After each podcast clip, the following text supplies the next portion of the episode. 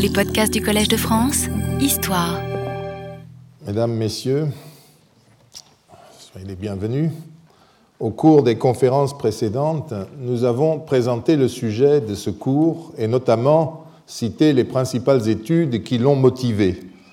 C'est une thèse de la faculté de théologie de Tübingen due à euh, Stefan Krauter qui euh, prouve clairement ce que les études des deux antiquisants, Greg Wolfe, rappelez-vous, et Andreas Bendlin, que j'avais euh, auparavant, disent plus ou moins implicitement. C'est-à-dire que la critique du modèle de la religion civique est en fait lourdement grevée par une approche chrétienne de l'activité religieuse, qui est déjà ancienne, et qui remonte à la pensée du théologien luthérien Friedrich Schleiermacher, qui influença par la suite, en Allemagne notamment, la philosophie romantique et les historiens du XIXe siècle.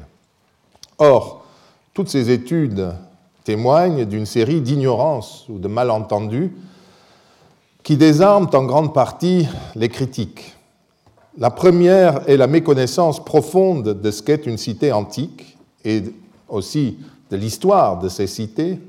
La deuxième erreur ou le deuxième malentendu porte sur la nature et sur la place de l'individu dans le monde antique.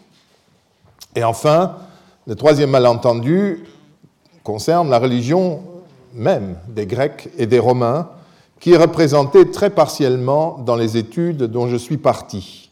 C'est pour cette raison, je vous l'ai dit, que j'ai intitulé ce cours La cité, l'individu, la religion, et ce sera là le plan que suivra ma déconstruction de ces critiques. En même temps, j'espère ainsi donner un exposé peut-être plus clair des principales caractéristiques des religions grecques et romaines, romaines avant tout, puisque c'est de cela que je vous parlerai, dont ma génération a souligné, à la suite de Georges Dumézil et de Jean-Pierre Vernant, entre autres, l'altérité. J'ai commencé par vous parler, la dernière fois, de ce qu'était la cité romaine, en évoquant une première question que l'on croyait dépassée, c'est-à-dire celle du mythe de la décadence de la cité, à partir de la fin du IIIe siècle avant notre ère, à partir des royaumes hellénistiques, d'après certains auteurs, à partir de la conquête romaine au IIe siècle avant notre ère, d'après d'autres, et enfin à partir d'Auguste et de l'Empire au début de notre ère, selon d'autres encore. J'ai essayé de vous donner un tableau rapide de la situation. Deux points sont importants pour notre étude. Le premier, c'est qu'à jusqu'à la fin de l'Antiquité, les anciens vivaient bien dans des cités, dans des cités florissantes qui faisaient appel aux énergies et à l'engagement des individus. Il n'est pas question d'une décadence de l'idéal et de la réalité de ces cités qui sont en rien imaginaires. Le deuxième point, c'est que pour être plus précis et pour en venir à la période que nous examinerons surtout, c'est-à-dire l'Empire, une époque pendant laquelle nous avons beaucoup de, sources, eh j'ai exposé rapidement les principales transformations que le monde des cités avait subies. Et il est inutile de, de nier que le monde des cités a, comme tout le reste des institutions euh, et des réalités, subi des transformations, mais ce ne sont pas celles qu'on dit.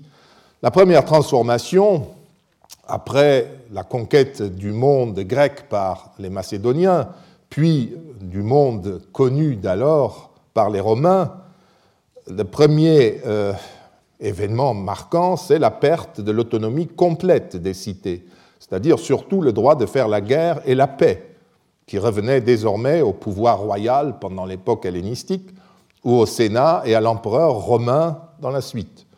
Mais à part cela, tout restait largement comme avant. Les autorités tentaient précisément à fixer les citoyens dans leur cité d'origine. C'est à cet effet que je vous ai décrit les modifications très importantes qui sont survenues en Italie après la guerre de Rome contre ses alliés italiques, ce qu'on appelle la guerre sociale, la guerre des Socii, en 90 avant notre ère. Après la victoire romaine, une loi accorda en effet la citoyenneté romaine à tous les citoyens des cités d'Italie, en leur prescrivant de s'inscrire dans le lieu de leur origo, de leur origine, de leurs ancêtres, là où était enracinée la famille. Et ils y resteront fixés pour toute leur vie, et même pour toute la vie de cette euh, famille. La citoyenneté romaine était donc étroitement liée à la petite patrie, à la petite cité où les gens étaient enracinés. Et il n'était pas question d'une citoyenneté romaine abstraite qui euh, serait indépendante du lieu d'origine, un peu comme notre citoyenneté. Nous sommes citoyens français, anglais, tout ce que vous voulez, et si on nous met dans notre euh, fiche d'identité la date de naissance et euh, le lieu de naissance, c'est pour des questions de gestion de la population, mais pas parce que nous vivons la vie institutionnelle dans notre lieu de naissance. Mais pour les Romains, c'était comme ça. Dans le monde romain, c'était comme cela. En tout cas, pour ce qui nous concerne, il n'y a jamais eu de dissolution de la cité et pas non plus de dissolution de la religion civique des cités, comme on veut le prétendre, mais au contraire, une foule de documents euh, prouve le contraire. Je vous ai cité euh, la dernière fois euh, ces deux études, notamment le livre de Yann Thomas sur origine et commune patrie, qui est absolument fondamental quand on se pose ce genre de questions. J'ai commencé donc par vous rappeler brièvement euh, la nature ensuite des cités du monde romain et j'en étais, étais, arrivé aux colonies dites de droit latin dans lesquelles les citoyens pérégrins, les étrangers, inscrits dans une telle cité en tant que résidents incolae, rappelez-vous le terme, euh, sont d'ailleurs souvent les citoyens de la communauté étrangère autochtone qui était là avant qu'une autre cité y soit fondée, eh bien, pouvaient devenir citoyens romains par la gestion des magistratures locales. Si une famille, un individu, un chef de famille était assez fortuné, nous sommes dans un régime censitaire, et s'il avait assez de rayonnement parmi ses concitoyens pour se faire élire à une magistrature locale, eh bien, il recevait aussi une promotion dans son statut juridique, il devenait citoyen romain de plein droit avec sa famille. C'est ce qu'on appelle le droit latin, les cités de droit latin. Vous entendrez parfois mentionner cela, donc c'est quelque chose qui est relativement simple, même si dans le détail, il est souvent difficile de savoir comment cela fonctionnait. Dans ce qu'on appelle les colonies romaines, en revanche, tous les citoyens étaient romains. Une colonie est une cité, ce n'est pas un pays, n'est-ce pas, comme pour nous c'est une cité, un État. Donc dans les colonies romaines, contrairement aux colonies ou municipes latins, tous les citoyens étaient romains et le droit civil et public romain s'imposait à tous. Les colonies ne s'appartiennent pas, écrit l'auteur romain Aulus Gellius dans les Nuits attiques, et sont soumises à toutes les lois de Rome, non sui arbitri. Elles ne sont pas de leur libre arbitre, si vous voulez elles ont tous les, droits et toutes les institutions du peuple romain. C'est une partie de Rome transposée en Italie ou dans le monde romain. Dans les municipes, autre catégorie de cités, qui continuaient sans rupture une communauté pérégrine antérieure, pérégrin étranger, hein, retenez bien ce terme, les institutions créées au cours, au moment de la fondation du municipe n'étaient pas forcément romaines, mais pouvaient continuer éventuellement des traditions préexistantes. L'empereur Adrien a pris un jour une grande colère quand des gens de son lieu d'origine, qui était municipe, le poursuivaient pour devenir colonie, parce que tout le monde voulait toujours plus que le voisin, donc il voulait devenir colonie. Il dit, moi je ne comprends pas, vous serez beaucoup mieux comme municipe, vous avez des éléments romains, mais aussi vos vieilles traditions. Euh, vous êtes beaucoup plus libre. Quand vous êtes colonie, vous êtes coincé dans le carcan romain. Mais les gens, évidemment, n'écoutaient pas, ils couraient après ce qui était, d'après eux, le plus brillant. Les municipes avaient donc à vivre, euh, le, droit de vivre selon leurs institutions et le droit local, même quand tous les citoyens étaient romains. Car là encore, il pouvait s'agir de municipes romains ou latins. Rien n'empêchait évidemment les cités pérégrines, étrangères, qui étaient très nombreuses dans l'Empire, de fonctionner selon leur propre tradition, conformément à leurs propres traditions et institutions. Il n'y a aucun problème. Hein. Je vous envoie pour tout cela aux excellentes pages écrites par François Jacques dans le volume Rome et l'intégration de l'Empire et par Patrick Leroux dans Romain d'Espagne, Cité et politique dans les provinces, du deuxième au troisième siècle après, euh, du avant au troisième siècle après Jésus-Christ. Nous sommes donc loin de la disparition des cités et de l'effacement des institutions et des coutumes locales, un autre mythe de l'historiographie moderne. Même lorsque, nous le verrons en détail plus tard, en 212 de notre ère, le célèbre édit de Caracalla accorda la citoyenneté romaine à tous les hommes libres de l'Empire, cette promotion juridique ne changea rien dans leur vie quotidienne. Tous les habitants libres de l'Empire continuaient à vivre dans leur cité, conformément aux institutions locales, même si désormais tous bénéficiaient de ce qui était longtemps resté un privilège, c'est-à-dire la double citoyenneté locale et romaine il pouvait jouer sur les deux registres désormais. Mais bien sûr, il restait enraciné sur place et il restait soumis aux lois locales aussi, et aux devoirs et aux obligations locales. Et bien entendu, même alors, on ne peut parler de la disparition des cités. Même si tout le monde, tous les hommes libres sont citoyens romains, on ne peut pas parler de la disparition des cités, car comme nous l'avons vu, les hommes libres de l'Empire n'étaient pas enregistrés abstraitement à l'état civil à Rome, mais euh, parmi les citoyens romains, comme s'il y avait euh, un état civil central. Mais comme auparavant, ils acquéraient cette citoyenneté à travers leur cité d'origine, c'est-à-dire à travers elle, ils étaient enregistrés à Rome. Et Rome contrôlait, mais à travers ce biais. Par ailleurs, comme Claude Lepellet l'a démontré il y a 20 ans, la cité survit comme cadre de vie de la population de l'Empire jusqu'au 5e siècle, et ce n'est que sous les coups de boutoir des Alamans, des Vandales et des Goths que peu à peu le monde des cités sombre dans le Moyen Âge.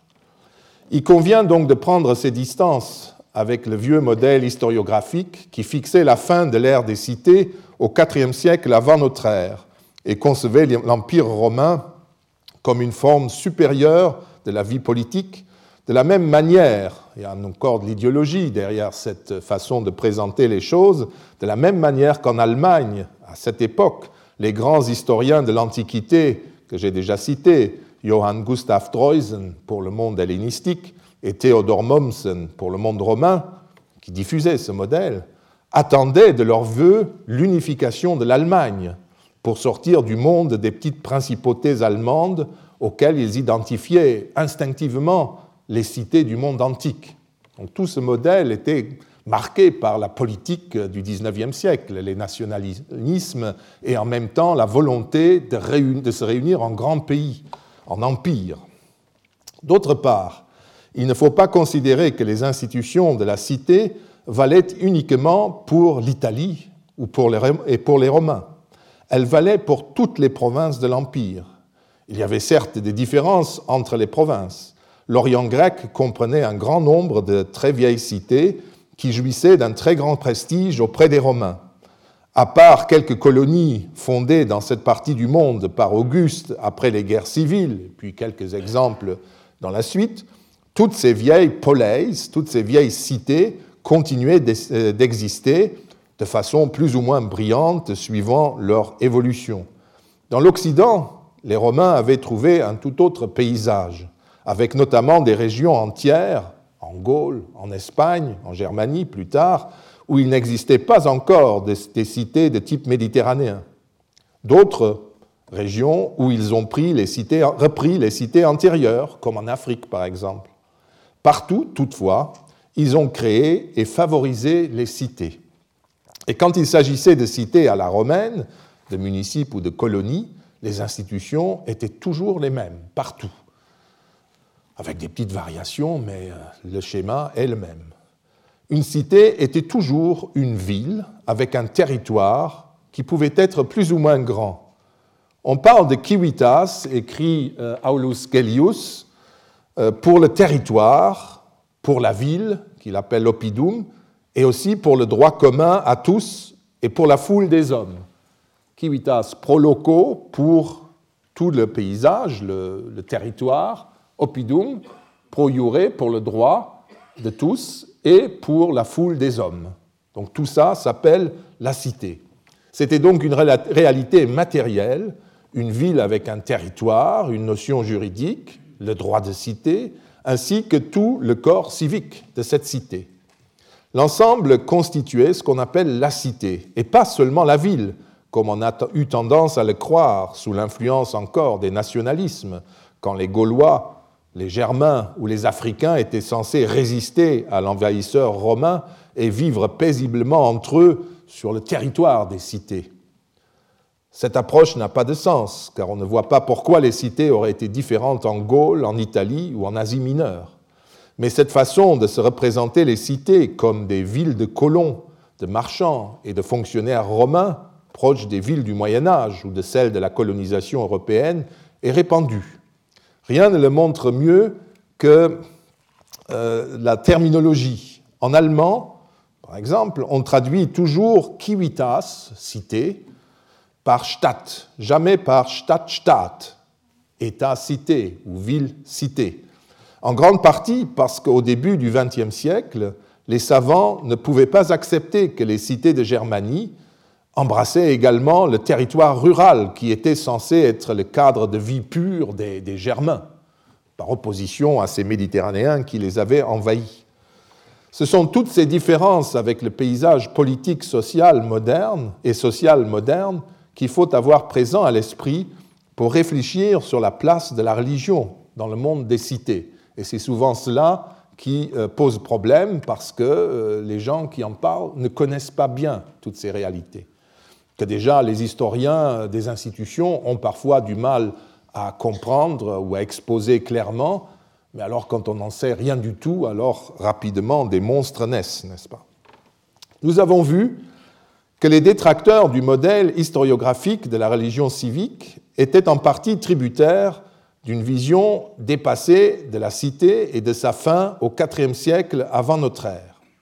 J'ai rappelé brièvement que les cités ont continué pendant toute l'Antiquité à constituer le cadre matériel et juridique de la vie des individus, dans le monde hellénistique comme dans le monde romain.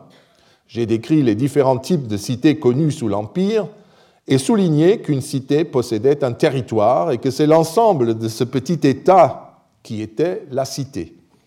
Les cités de l'Empire romain s'administraient largement elles-mêmes, et il ne peut être question d'imaginer que le pouvoir romain ait désormais tout dirigé. L'utile voulu, ces ressources matérielles et humaines n'y auraient jamais suffi.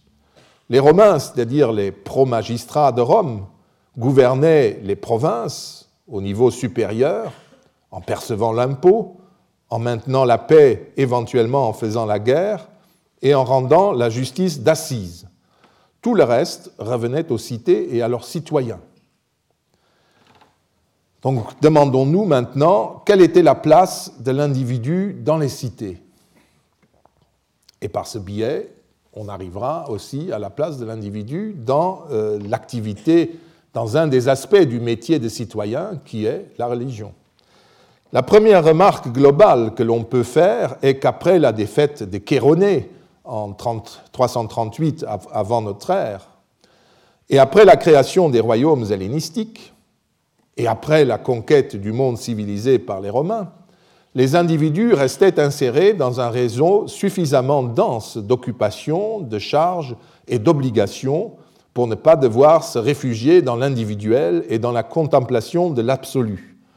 Ils pouvaient être magistrats ou fonctionnaires locaux, et participer d'une manière ou d'une autre à la gestion des cités, des provinces et de l'Empire, selon leur statut personnel. Le pouvoir de Rome pouvait certes être lointain pour beaucoup, mais tous trouvaient sur place un pouvoir fort efficace qui avait besoin d'eux et pour l'exercice duquel il y avait une compétition.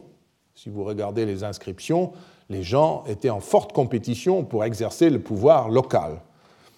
Et euh, le discours n'est pas du tout comme dans ces études sur la religion que j'ai citées, vous le verrez, que les gens ne savaient pas ce qu'était Rome, l'empereur était loin. Non, mais le pouvoir était sur place. 90% de leur vie euh, était soumise à un pouvoir local. Et les 10% qui concernaient l'empereur, ben, euh, ça c'était pas essentiel. Effectivement, mais ça ne changeait pas grand-chose à leur vie. Les élites, d'autre part, se disputaient les fonctions politiques romaines. Citoyens romains, elles s'élevaient progressivement au rang de chevaliers romains, appartenant ainsi à l'aristocratie romaine, qui couvrait l'Italie et une bonne partie des provinces, une aristocratie qui fournissait une partie des juges pour les tribunaux de Rome et une partie du haut personnel administratif de l'Empire. D'autres chevaliers pouvaient tenter une carrière sénatoriale s'ils possédaient à Rome les relations nécessaires pour se faire élire par leur père à l'une des fonctions de magistrat de Rome, qui leur permettait ensuite d'être l'un des 600 sénateurs, c'est un conseil d'anciens magistrats, et euh, ensuite à se faire attribuer par ce Sénat, justement, et l'empereur, un poste de gouverneur de province ou de commandant d'armée. La situation était effectivement différente du monde archaïque et classique, quand le pouvoir s'exerçait au jour le jour dans des cités de petite taille. Certains, assurément, regrettaient avec nostalgie cette période dorée de la cité, comme nous regrettons nos villages et petites villes d'antan, mais je ne pense pas que les habitants de l'Empire aient souffert de ne plus pouvoir exercer le pouvoir de cette manière. Je le pense d'autant moins que la plupart des habitants du monde romain vivaient toujours leur rapport au pouvoir de cette manière, dans des cités relativement petites. Le cadre de vie n'a pas changé en fait. C'est effectivement un faux problème. La cité de Rome, qui était devenue extraordinairement grande, et complexe posait un problème qui se retrouve dans quelques-unes des grandes métropoles de l'Empire, Carthage, Antioche, Alexandrie, des, mégapoles. Ce problème se pose également au niveau provincial, où Rome contrôle l'échelon supérieur du pouvoir et de la justice. La justice capitale, par exemple, n'était exercée que par le gouverneur, à moins qu'il ne délègue, dans certains cas, cette prérogative, et ça arrivait souvent. Le pouvoir était local et lointain, ce qui fait que la vie des individus, comme j'ai dit, ne changeait pas beaucoup par rapport à l'époque précédente. Autrefois, l'autonomie des cités dépendait du bon vouloir des voisins et de la capacité militaire de la cité. Quand on parle de la liberté des cités avec des trémolos, n'est-ce pas Il faut bien se rendre compte qu'on était une cité libre pour autant que le voisin n'était pas un peu plus entraîné et plus nombreux que vous. Parce qu'en général, euh, par exemple, le, grand mythe de la cité libre grecque, c'est une série de guerres, de soumissions, de cités, de massacres et d'exploitation de l'un par, l'autre, n'est-ce pas? Donc, euh, franchement, euh, il n'y a pas que les Romains ou les Macédoniens remplacent les uns ou les autres, ça ne change pas énormément, sauf que ça ne change plus, justement, c'est ça la grande différence. Maintenant, donc, les cités étaient protégées par Rome et par ses troupes. Il était peut-être moins excitant pour l'individu, notamment les jeunes, de savoir que le prochain conflit ne risquait plus de changer sa vie, mais dans l'ensemble, les cités en ont tiré plus de bénéfices que de désavantages, même si les gens cultivés comme Plutarque, par exemple, ou Pausanias, pleuraient en Grèce la perte de la liberté totale. Il ne faut donc plus se référer à ce mythe historiographique de l'individu produit de l'impérialisme des royaumes hellénistiques et de l'Empire romain, ce pouvoir lointain qui ne laisse plus rien à l'individu. Le seul effet de l'évolution historique que l'on peut découvrir est que la création de royaumes et surtout de l'Empire romain permettait aux individus, même peu fortunés, de se déplacer sans trop de risques dans tout le monde connu. Et ça, c'est un énorme avantage, un énorme changement. L'un des anciens combattants anglais, euh, c'est pratiquement notre doyen, il a 112 ans, je l'ai entendu dire à, la radio que le plus grand changement qu'il a vu dans le siècle et au-delà, c'était l'invention de l'avion, puisqu'il permettait de voyager, et il a raison. Et l'Empire romain, c'était notamment équivalent à l'avion pour nous parce que pour une fois, le monde entier était ouvert, et même si vous aviez trois sous, vous pouviez faire le tour du monde si vous étiez assez habile. Donc ça, c'est un énorme changement, et ce n'est pas le même que celui qui, euh, euh, qui est censé s'être produit. L'éventuel bénéfice de la citoyenneté romaine en sus, de la citoyenneté locale, assurait même à l'individu une capacité de jeu avec les pouvoirs locaux et romains que ses ancêtres n'avaient jamais connue car la citoyenneté romaine était accordée de manière beaucoup euh, plus généreuse à Rome que dans les autres cités. À l'époque des cités libres de la Grèce, la citoyenneté était très étroitement délimitée et jalousement gardée. Venons-en précisément euh, à la situation de l'individu dans les cités à l'époque romaine. Je me place à la fin de la République et sous l'Empire. Donc en gros, euh, entre le 3e siècle, le 2e siècle avant notre ère et le 4e siècle après Jésus-Christ. Car c'est alors que les grandes évolutions sont, censées avoir euh, eu lieu. L'un des aspects les plus caractéristiques du monde antique est que l'individu n'était pas comme nous, uniquement membre de l'État auquel il appartenait. Nous sommes définis comme français, allemands ou italiens, et notre domicile n'a qu'une valeur administrative et fiscale, comme je l'ai dit. De nos familles, il n'est question que pour des raisons fiscales et pour les assurances. Dans le monde romain, il faut bien le comprendre, la situation était un peu différente. Si tous les citoyens d'une cité partager les mêmes droits et devoirs, certains un peu plus, d'autres un peu moins, comme il est attendu dans un système censitaire, cette appartenance n'épuisait pas tous les droits et devoirs individuels. Chaque citoyen était membre d'une famille, et dans cette famille, il était soumis au pouvoir du pater familias, du père de famille, qui exerçait un réel pouvoir sur les membres de sa famille. Un grand nombre des délits n'étaient jugeables que sur le, pardon, sur le plan familial. J'en prends comme témoin la législation augustéenne contre l'adultère, qui intervient pour la première fois dans le domaine familial, au début de notre ère donc. Désormais, si après 60 jours un adultère manifeste n'était suivi d'aucune sanction familiale, n'importe quel citoyen pouvait porter plainte devant un tribunal contre les individus coupables. Le pouvoir du père de famille romain fut progressivement nuancé et encadré, vous le voyez, mais la famille demeurait toujours un lieu de pouvoir dont dépendait une grande partie, parfois la majeure partie, de la vie individuelle, notamment pour les femmes et les enfants. D'autre part, il n'y eut jamais d'unification du droit. Toutes les cités possédaient leurs propres coutumes et la conquête romaine n'a jamais été suivie de l'imposition à tous des coutumes et des lois romaines. C'était le cas dans les colonies romaines, mais même dans des municipes composés entièrement de citoyens romains. Et après 212, quand tous les hommes libres devinrent citoyens romains, je l'ai dit, il continuait à y avoir un grand jeu entre les coutumes romaines et celles des communautés locales. En pays grec, par exemple, c'est-à-dire dans les villes dans les cités pérégrines grecques, les coutumes sont toujours restées locales. Ils n'ont jamais changé de système. J'ai parlé de Romains et de pérégrins. Un mot d'explication s'impose ici. Vous savez ce que c'est un, ce qu'est un Romain. Ce n'est pas quelqu'un qui vit sous le pouvoir romain, mais c'est quelqu'un, quand j'emploie ce terme, comme mes collègues historiens, c'est quelqu'un qui possède le droit de cité romaine. Un pérégrin est l'équivalent de ce point de vue d'un étranger. Il est citoyen d'une autre cité ou communauté plus large, une tribu, un royaume, s'il est aux marges de l'Empire, et ne possède pas la citoyenneté romaine. Ce n'est pas une tare d'être pérégrin, si l'on fait abstraction des abus que j'ai déjà signalés. Sous la République romaine, c'était d'autant plus normal que la citoyenneté romaine était moins généreusement distribuée à cette époque et que la phase de la conquête du monde a été nettement plus dure pour les non-romains que sous l'Empire. Et bien entendu, le pérégrin restait soumis, chez lui, aux coutumes de sa patrie.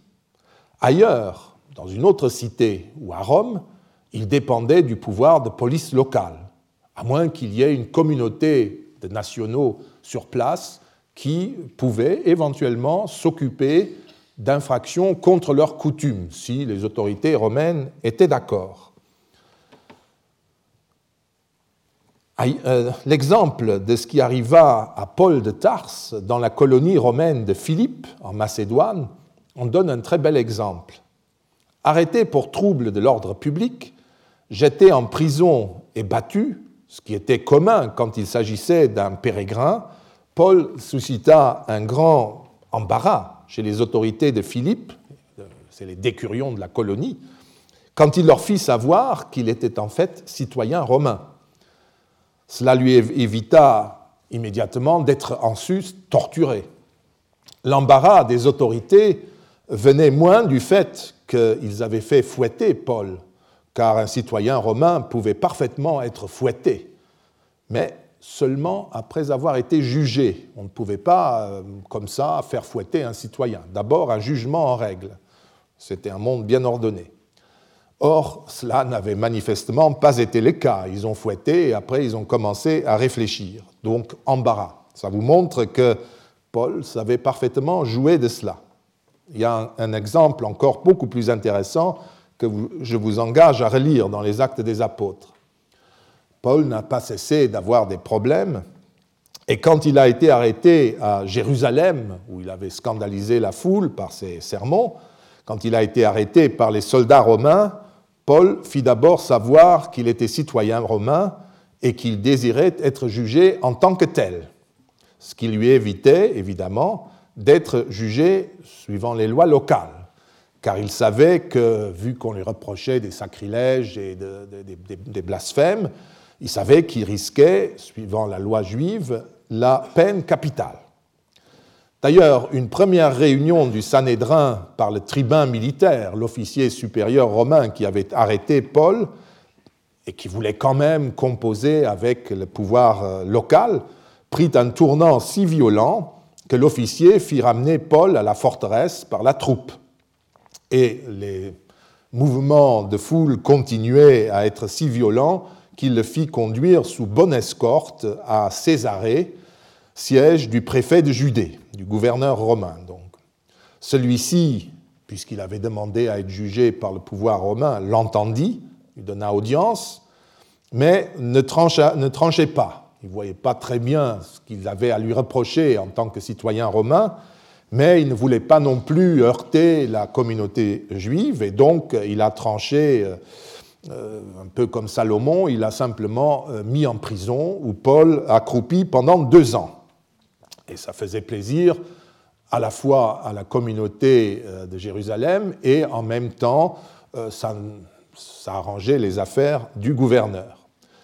En effet, euh, après deux ans, il n'était plus là, il était parti, un nouveau préfet était arrivé, plein de zèle, et qui fut immédiatement, d'après le récit des actes des apôtres, saisi tout de suite par les accusateurs de Paul, qui demandaient qu'on passe enfin au jugement c'est la version des actes des apôtres que je vous donne, évidemment, qui est partiale, mais qui est très intéressante, parce qu'entre les lignes, l'historien peut voir le fonctionnement du droit local sous les Romains. Donc, le nouveau euh, gouverneur euh, est de nouveau saisi par les accusateurs de Paul. Le préfet euh, veut pousser Paul à se rendre avec lui à Jérusalem et se soumettre en sa présence au jugement eh bien, quand il lui propose ça et que Paul sent que ça va quand même mal tourner, il fait un pas supplémentaire, il invoque un autre privilège du citoyen romain, il en appelle à l'empereur. C'est-à-dire, il demande à être jugé directement par la cour de l'empereur à Rome, ce qui met immédiatement un terme à l'affaire et le gouverneur euh, constate que, bon, tu veux être jugé par l'empereur, bah, tu iras à l'empereur. L'appel à l'empereur était un privilège des citoyens romains qui s'est développé notamment sous l'Empire. Sous la République, on pouvait faire appel à l'assistance des tribuns de la plèbe. Si vous avez des souvenirs de l'époque de Cicéron, sans doute vous euh, savez de quoi il s'agit. Mais Paul aurait parfaitement pu être jugé par les autorités juives s'il l'avait voulu. Donc il pouvait jouer sur les deux, euh, sur les deux plans. D'ailleurs, il fit une partie de la démarche. Le roi Agrippa, qui était quand même l'autorité locale dans ce secteur, euh, qui arriva à Césarée quelques jours après ces événements, l'auditionna à son tour et conclut, après l'avoir entendu, qu'il ne voyait rien à reprocher à Paul. Après, euh, il discutait avec le préfet et il considérait que si Paul n'avait pas fait appel à l'empereur, il aurait pu parfaitement être mis en liberté. Donc Paul, en quelque sorte, euh, s'est mis dans une situation plus compliquée en faisant appel à l'empereur, alors que d'après le roi euh, des Juifs, euh, enfin d'après celui qui était le successeur du roi Hérode, il aurait pu à la limite être libéré. Je vous ai rapporté ces affaires pour vous recommander de faire attention à la situation complexe des individus, car s'ils sont citoyens romains, ils peuvent jouer de leur statut pour jouir du maximum de garanties. S'ils sont pérégrins et seulement pérégrins, ils ne peuvent être jugés que par leurs tribunaux ou, à la rigueur, pour trouble de l'ordre public par le gouverneur romain, par les autorités romaines. J'ajoute que des citoyens de deuxième catégorie euh, existaient à Rome même, c'est-à-dire les affranchis pour commencer.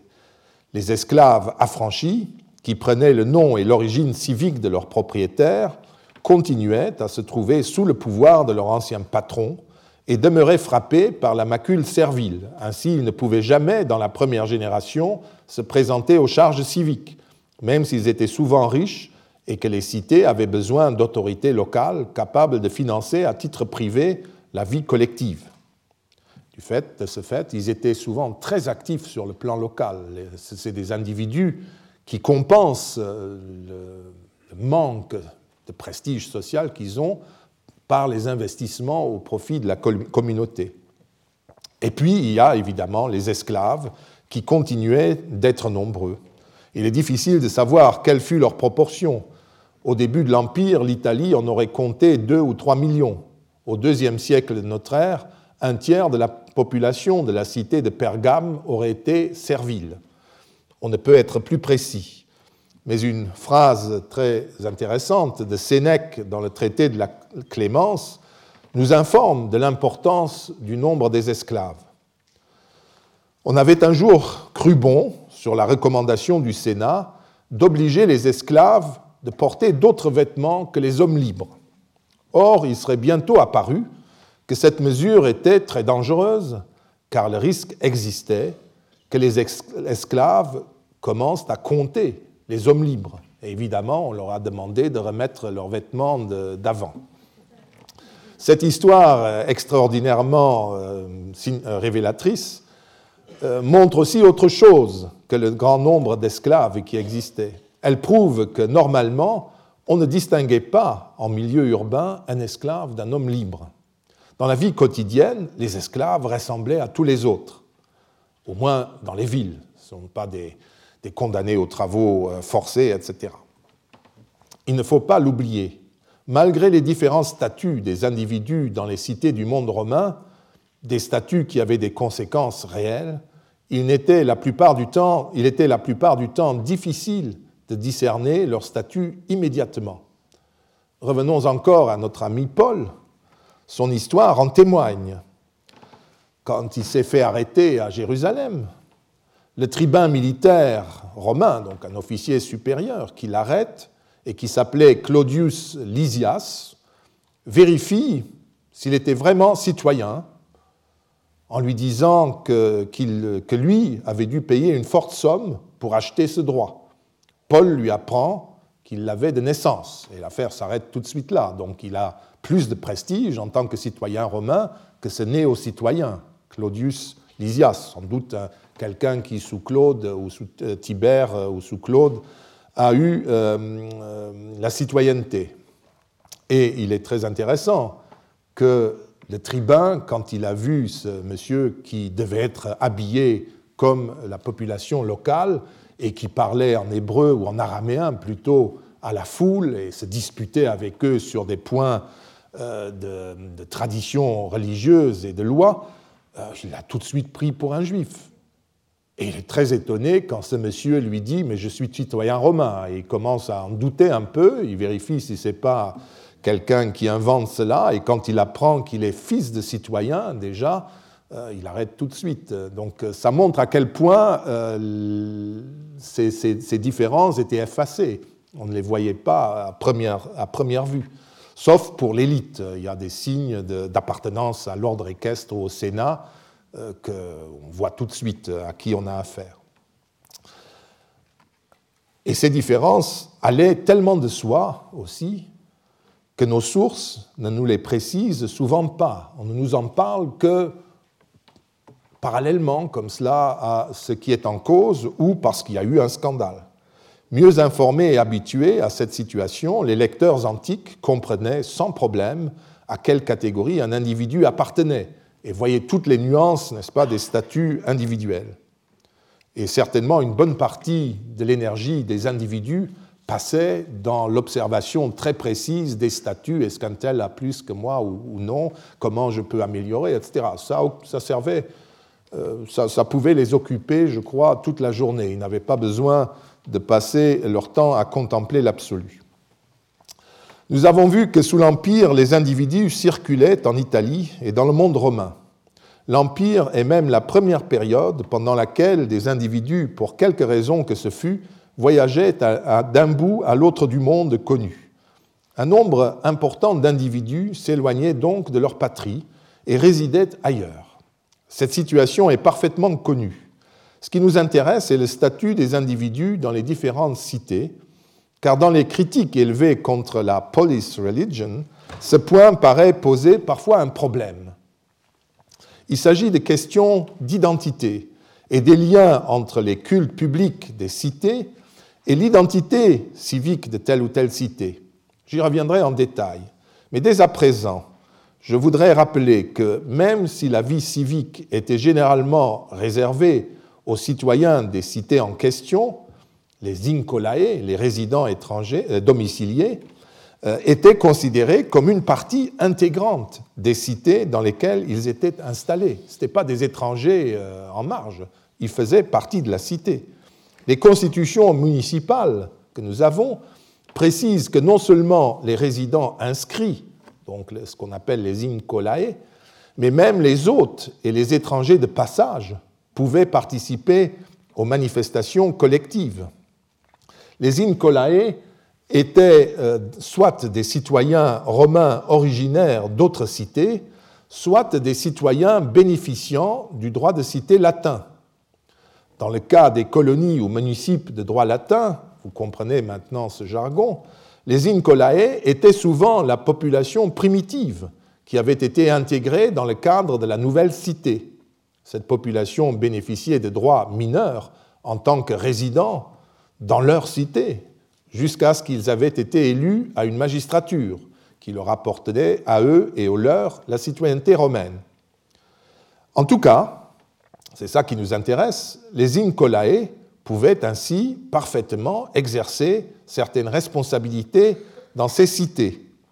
Là, euh, vous les voyez qu'ils euh, peuvent s'asseoir avec les colons, qui sont les citoyens de plein droit de cette colonie romaine, euh, non seulement les incolae, les autres, mais même les visiteurs. C'est un privilège, un droit qu'ils reçoivent. Dans d'autres cas, ils participent même à certaines responsabilités. Voter lors des, assemblées populaires. Euh, voilà, euh, ils remplissent les charges euh, en même temps euh, que euh, les autres citoyens de la cité, ou donc voter dans des assemblées populaires, comme dans cet extrait de la loi municipale de Malacca. Ils disposaient, nous l'avons vu, de places propres dans les théâtres, où étaient admis également au repas public dato e pulo, un, banquet ayant été donné aux citoyens et aux résidents. Ils sont toujours euh, euh, euh, inclus. Et certains appartenaient même à la curie, c'est-à-dire au Sénat local, au Conseil local des magistrats, qui était la charge la plus élevée. vous avez là l'inscription d'un certain Lucretius qui était devenu dans le municipe flavien Axititanus euh, décurion alors qu'il était incola. Notre Lucretius était originaire, comme son nom l'indique, de la colonie euh, euh, Patricia, c'est-à-dire il était de Cordoue, et c'est là qu'était son origo. Mais il est devenu ensuite, dans le municipe où il habitait, incola, résident, et en tant que tel, il a été coopté dans le Sénat local. donc il a eu droit euh, aux honneurs les plus élevés. À cela s'ajoute le fait que les cités pouvaient accorder euh, à titre honorifique la citoyenneté à des personnalités et à des célébrités qui ajoutaient cette citoyenneté locale à celle de leur cité d'origine. Mais cette situation ne nous intéresse pas ici, puisqu'à partir du moment où des étrangers issus d'une autre cité acquéraient le droit de cité dans une cité précise, ils continuaient malgré tout d'être citoyens de plein droit dans leur cité d'origine, si nous sommes dans des cités romaines ou latines. Je ne peux pas et je ne veux pas entrer dans tous les détails que vous pouvez par exemple lire dans des manuels que j'ai rédigés avec François Jacques dans la collection La Nouvelle Clio. François Jacques, qui était un excellent connaisseur de ces problèmes, il fait un exposé très clair sur tous les aspects de la citoyenneté et de la double citoyenneté. Le même problème se pose pour les citoyens dits latins, qui ne possédaient pas l'entière citoyenneté romaine et habitaient dans des cités, des municipes ou colonies de droit latin. En tant que citoyens de ces cités, ils avaient une partie des droits juridiques du citoyen romain, ainsi que des devoirs et des charges, notamment celle de gérer les magistratures s'ils étaient élus, et bien entendu euh, le, droit de voter. Voilà pour les faits. Mais il faut aller plus loin, jusqu'aux aspects juridiques, pour comprendre que l'Empire romain et l'ouverture du monde méditerranéen ne détruisaient en rien l'ordre des cités. L'Incola, qui était inscrit donc dans une autre cité locale que celle dont il tirait son origine, cité romaine ou latine, ne pouvait abandonner sa citoyenneté locale d'origine, sinon par un privilège impérial exprès. C'est ce qu'il faut bien comprendre. Le problème ne se pose pas pour un pérégrin. Inscrit à titre provisoire ou même comme citoyen dans une cité romaine ou latine, l'étranger demeurait un étranger pour Rome, d'autant plus que la cité romaine, qui conférait la citoyenneté locale à un étranger, ne pouvait rien faire de plus puisqu'elle n'avait pas le pouvoir de faire de cet étranger un citoyen romain. Cela, seuls les magistrats ou les pro-magistrats, c'est-à-dire les gouverneurs, et surtout l'empereur et son administration pouvaient le faire. Donc c'était très contrôlé. Donc on pouvait acquérir une citoyenneté locale qui ne vous dispensait en rien des obligations de votre cité d'origine, mais si Rome ne voulait pas, vous ne deveniez jamais citoyen romain. Les cités locales n'avaient pas le droit de conférer le droit de cité romaine. Seulement celle de, leur cité. Pour ce qui nous, concerne, nous intéresse directement, un incola régulièrement inscrit, qui avait son domicile dans une autre cité que sa cité d'origine, n'était pas seulement autorisé à participer aux manifestations civiques de sa cité de domicile régulier, mais il était même obligé de le faire. Pour bénéficier du statut d'incola, ce dernier ne devait pas seulement résider à titre permanent dans le municipe en question et y avoir ses cultes domestiques et ses affaires, mais il devait y fréquenter le forum, les bains, les spectacles, participer aux, aux jours de fête et jouir de tous les avantages de la vie urbaine, comme l'écrit le juriste Ulpien au début du IIIe siècle de notre ère. Ulpien considère, qu'est-ce qui se passe? Ulpien considère euh, que toutes ces activités sont la preuve que la personne dont il parle est un résident. C'est-à-dire c'est comme cela qu'on définit quelqu'un qui mérite la qualité de, et le nom de résident au point même que, d'après un autre juriste, un juriste Modestinus, Modestin, euh, celui qui est résident dans une cité euh, est, euh, dans une cité est obligé d'y accomplir toutes les fonctions publiques qu'il doit accomplir et qui ne peut pas partir avant d'avoir rempli ses obligations. On constate donc que les statuts individuels dans les cités sont tout sauf unis et évidents. Imaginez que sous l'Empire n'existent que des individus qui bénéficieraient d'une sorte de citoyenneté d'empire universelle, ou bien, pour le dire autrement, considérer la population du monde romain comme des individus qui circulent et agissent à leur gré constitue un anachronisme. Il faut, pour soutenir ce genre de point de vue, considérer que le monde des cités était en décadence et s'effaçait progressivement. Il y a un lien direct entre ces deux positions. On doit se demander évidemment au profit de quoi S'effaçait au profit de quoi Non seulement les cités étaient autre chose sous l'Empire qu'un thème idéologique, mais même après 212 de notre ère, quand tous les hommes libres de l'Empire devinrent citoyens romains, les cités continuaient à rester le cadre quotidien de la vie et de leur intégration à l'Empire. L'édit de Caracalla n'a absolument pas institué une sorte de citoyenneté d'empire. Même le statut juridique des anciens municipes de droit latin et de nombreuses cités pérégrines continuèrent d'exister. Même si nous manquons parfois de sources pour pouvoir analyser dans le détail ces aspects de la vie et de la citoyenneté dans le monde antique, leur existence fait néanmoins l'objet de mentions suffisamment univoques pour interdire toute autre interprétation.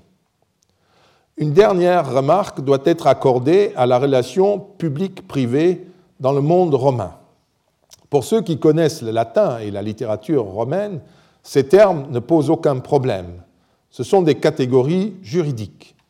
Et public, ce qui renvoie au peuple, publicus étant, équivalent au génitif populi, du peuple, appartenant au peuple, concernant le peuple. Une activité publique est donc, d'une façon ou d'une autre, l'expression de la volonté du peuple et vise généralement son bien. Ici, une deuxième précision s'impose. Ce qu'on appelle en latin peuple, populus, c'est la communauté politique. Parfois, on dit aussi la res publica du peuple romain, même sous l'Empire, car c'est là l'appellation officielle de ce que nous appellerions l'État romain. Celui-ci ne s'appelait pas Imperium Romanum, là c'est pour Astérix, mais il s'appelait Res Publica Populi Romani, jusqu'à la fin euh, de l'Empire. Public ne doit en aucun cas être confondu avec un concept comme en public, banaliserait considérablement le terme. Une action publique peut être accomplie par un magistrat isolé avec quelques assistants, comme par le peuple tout entier, la communauté civique tout entière, incole, etc., compris. La prise des auspices, auspicia, consultation des volatiles pour euh, euh, savoir si on peut agir ou non. Donc la prise des auspices était effectuée par un consul avant le lever du jour, en compagnie de deux ou trois de ses appariteurs. Pourtant, c'était un acte éminemment public. Un acte public peut être célébré par des représentants du corps civique, comme par des groupes de citoyens, dans certains cas par des grandes familles, ou encore par l'ensemble des citoyens.